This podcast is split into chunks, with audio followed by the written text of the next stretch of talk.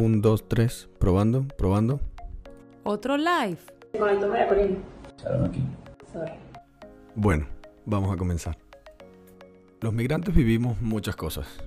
Marico, total. Maldición, hoy hace frío Verga, aquí el calor es arrecho en verano y lo demás es cuento. y ayer no hacía tanto frío. No entiendo qué está pasando en este martito frío. Incluso venimos viviendo muchas cosas desde antes. De hecho, para un griego antiguo la peor desgracia era ser exiliado, de irse de su polis. Para nosotros, los venezolanos, parece la salvación. Coño de la madre, se fue la luz en esta mierda.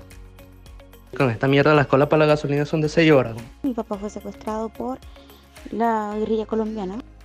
Probablemente ninguno pensaba migrar, o al menos no la mayoría. Sin embargo, terminamos envueltos en una serie de situaciones que vivimos, sentimos y pasamos precisamente añorando una visa. que cuando llega un baleado, los que sacamos el pecho en las emergencias de los hospitales en este país somos los médicos venezolanos. ¿Por qué? Porque nosotros nos formamos como médicos de guerra. Marico, ahí votaron un gentío. Claro, tú sabes que es triste. Triste es estar bien allá, cómoda, bien, feliz, venirte a Chile. Me vine para acá por él y ya tenía otra. Si no vas a responder DM, ¿para qué tienes esta cuenta? Mi nombre es Ricardo Martínez.